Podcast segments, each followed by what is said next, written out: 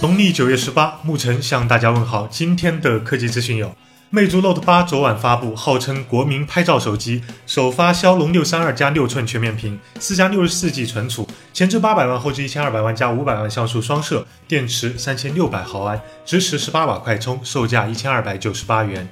三星近日在高通五 G 峰会上透露，UFS 三点零存储明年上半年商用，LPDDR 五内存二零二零年商用。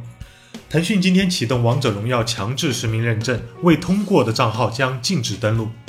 华为 Mate 二十系列国行版刚刚发布，Mate 二十六加六十四 G 三九九九起，Mate 二十 Pro 五三九九起，Mate 二十 Pro 屏幕指纹版五九九九起，Mate 二十 X 四九九九起，Mate 二十 RS 保时捷版一万两千九百九十九元。此外，Watch GT 时尚款一千四百八十八，运动款一千二百八十八，儿童手表三 Pro 九百八十八，M Pen 二百九十九，十五瓦无线充电器九十九，NM 存储卡一百九十九，华为 AI 音箱三百九十九，全效空气净化器一千二百九十九等。